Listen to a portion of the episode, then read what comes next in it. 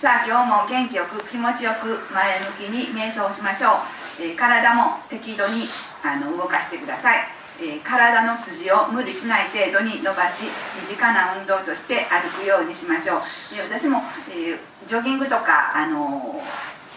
スイミングスイミング泳いだりとか、え結構若い時はやってたんですけどやっぱり歩くっていう基本的なこと、えーえーまあ、私はデスクワークですんで今、えー、1時間ぐらいこうパソコンの前に座ってたら1時間ぐらい経ったらもうなんかこうこうこう伸ばしたいぐらいになってきますんであのパソコンの前に座ってる人とか、まあ、体をこうしょっちゅう動かす仕事の人はいいんですけどあのじーっと座ったままやったらあの体にこ答えてきますよ。あの適当にこうあのこう体の筋を伸ばしてください。あの若い人にはわからないと思いますけど あの、えー、まあ、とにかくそうしてください。あの元気な体というか、えっと、瞑想しようとするにしてもあの体が元気でないとあの気力も衰えてきますし、えー、何しろあの体が元気なうちにあの自分の、えー、培ってきたエネルギーを自分の肉体を通して、えー、知っていく感じていくそういう作業ができるというのが本当に幸せなことだと思います。えー私もずっと自分のことを振り返った時にあのそう思いました。あの現象の時間、えー、かけがえのない現象の時間でした。どうぞ皆さんも、えー、まだまだ元気いっぱいの時にやってください。私は、えーと、まだ、えー、勤めてるんですけどあの昼休みにあの近くの公園とか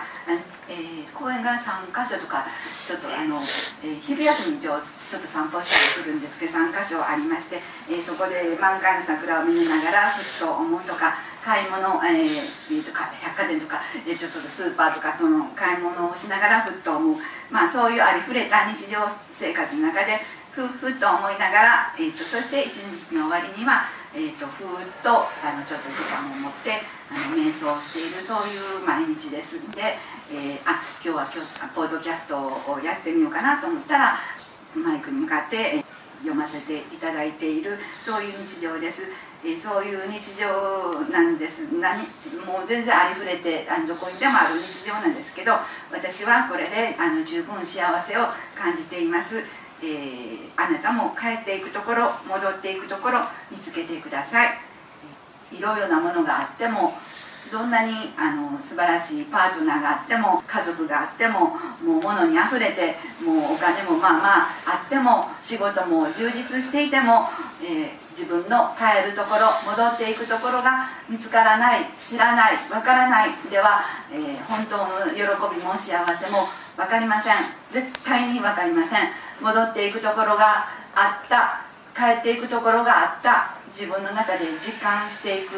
えー、ようになってください、えー、そうした時にいろいろなことがあって心が揺れてもふっともう思いを向けるだけであのその目の前の現象とは別になところであの自分の世界というかなんか幸せな本当に嬉しいもうあの何も損得も良くも何にもない。ただただ嬉しいっていうそういう思いを感じられることが喜び幸せなんです。それには何もいりません。ただ感じられる心広がっていく心お母さんからいただいた思いその思いがしっかりと自分の中に育っていればあのこんなに幸せなことはないっていうそういう人生そういう人生をあのこれまであの過去一度もありませんでした。今世こうやって肉体を持たせてもらって大家先生と出会わせてもらって学びを曲がりなりにもして、えー、そうしてああそうやったってあの初めて、えっと、気づけたあの今世でした。だから私は今世の私本当にありがとうが言えます、えー、これから250年後に続いていく、えー、その時間にも本当にありがとうが言えるんです、えそれには何にも言いません。ただ思う心思える心。お母さん大家留吉アルバート母なる宇宙と思いを向けら向けられることが喜びだということをあの私は知っています、えー、どうぞあなたもその自分の帰っていくところ戻っていくところを見つけてください。それが見つけられた見つけたあなたなら幸せ喜びは揺らがないはずです。え誰が何と言おうとどんな状況になろうと絶対に揺らがない、えそれそれこそ不動の心ですね。そういうことになっていると思います、え違いますでしょうか？それをあなたの心で、え実証してください。あの証人になってください。ということです。